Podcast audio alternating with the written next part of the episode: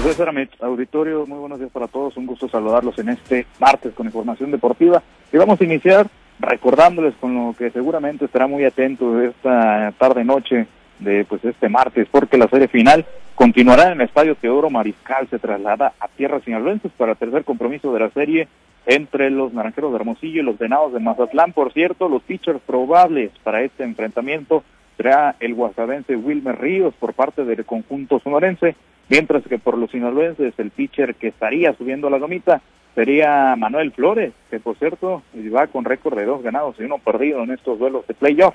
El duelo estará iniciando a las 8 de la noche.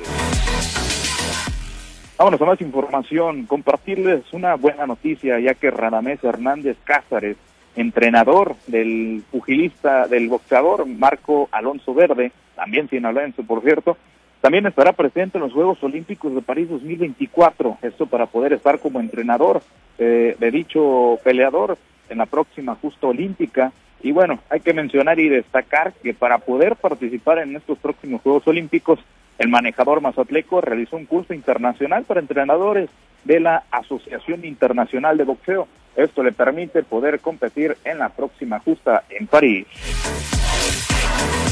Más buenas noticias, les platico que el sinaloense José Francisco Camargo del Val fue nombrado como el mejor jugador del 2023 por la Federación Mexicana de Béisbol.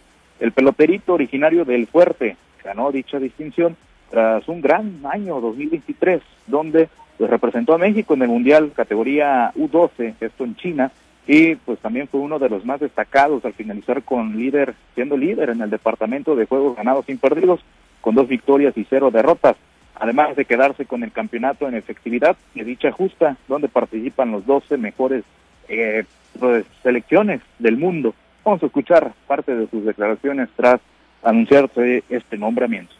Cuando mis papás me la noticia me sentí muy orgulloso, muy feliz y muy contento.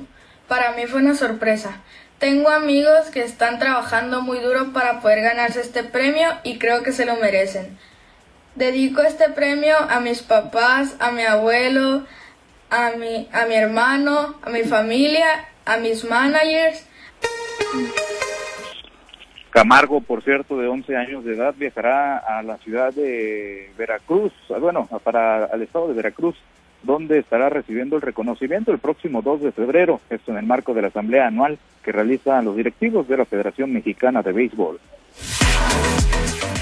Ahora en información del deporte ráfaga, los Caballeros de Culiacán anunciaron a su próximo coach asistente para la temporada 2024 del Cibacopa. Se trata de George Alves, quien regresará precisamente a este conjunto de la capital sinaloense para su segunda campaña con la organización. Este estratega uruguayo se unirá al club del ya del coach que ya fue anunciado, Bernardo Fitch González. Y pues estará, por cierto, de acuerdo a lo que informó el club de la capital sinaloense, la nobleza, pues George Alves estará desde el inicio de la pretemporada, misma que arrancará a principios del mes de febrero.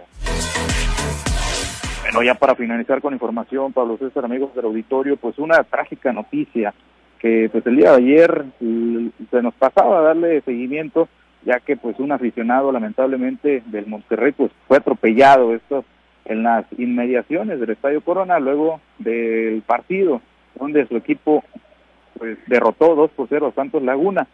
tras estos lamentables actos, pues se dio a conocer la muerte de una mujer en las afueras del estadio y esto se trató de un homicidio, según declaró el fiscal de Coahuila, Gerardo Márquez Guevara. También hay otras personas lesionadas, cuatro para ser exactas. Y bueno, pues sigue, sigue la violencia en el fútbol de la Liga MX algo que por cierto los directivos ni lo mencionan. A principio de la temporada por ahí armaban un video, anunciaban un comunicado de prensa donde se, de acuerdo a lo que mencionaban, pues iban a tener muchas mejoras, pero ninguno de estos puntos tocaron el tema de la violencia. Van dos jornadas y van tres sucesos de violencia. Nos está superando en el fútbol mexicano, lamentable la situación, y la verdad es que los directivos no están haciendo nada para erradicarla. Así, así nuestro fútbol mexicano, una verdadera lástima. Pablo César, es la información deportiva más relevante al momento. Gracias, gracias, Misael. Buen día para todos.